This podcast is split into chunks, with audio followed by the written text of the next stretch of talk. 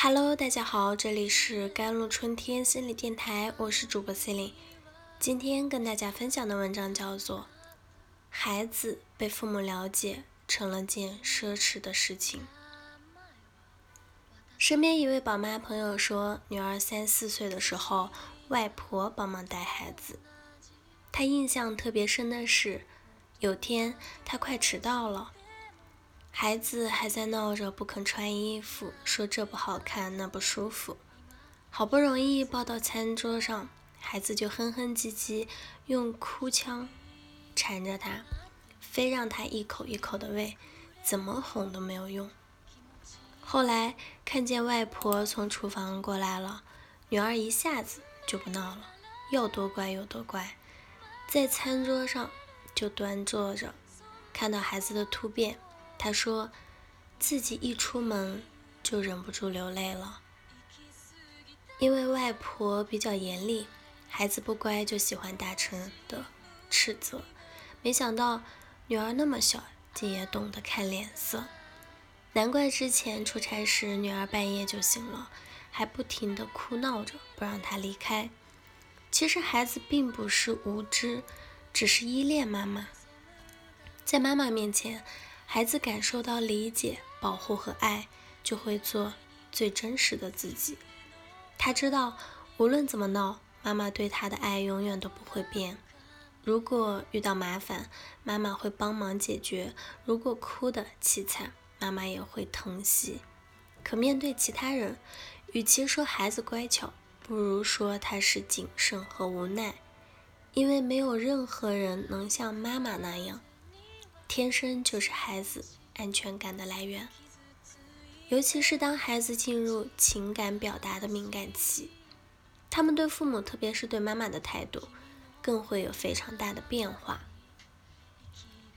儿童心理学家认为，四到五岁是孩子情感表达的敏感期，在这段时间，孩子的心理状态非常的脆弱，喜欢往父母怀里钻，亲吻父母。黏着父母，这不仅是在索取爱，其实也是在表达自己的情感。如果我们不能理解和满足他们的需求，孩子就会觉得父母离他很远，不再爱他，这样反而不利于孩子的成长。对于孩子来说，只有被父母了解，亲子关系才能健全，孩子的成长。才能更加的顺畅。曾经带过一个一年级的学生轩轩，父母常年在外工作，他从小就跟着爷爷奶奶一起生活。孩子平日里还好，只是每次父母回来，他就特别不老实，以至于奶奶总是抱怨：“看到了吧，每次你们在，孩子就不好好吃饭，作息也打乱了。等你们走了，我们又得适应几天。”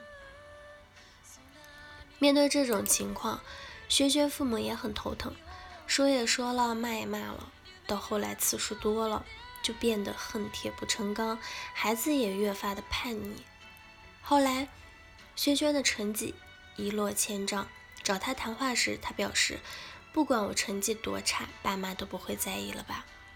那时我才知道，轩轩之前的不乖，只是为了引起父母的注意。可父母却以为孩子就是任性胡闹，不可救药。小王子里有这样一句话：“大人怎么也不能明白我们的意思，而我们也懒得解释给他们。”对此，大人却觉得孩子不解释，我们怎么能明白呢？其实，对于表达能力还不够好的孩子来说，那些不乖的或者是反常的表现，就是他们在说：“我需要你的关注啊。”孩子终究还是孩子，对他们来说，最爱的人就是父母。另外，我们也可以通过游戏去帮助孩子处理自身的情绪，建立安全感。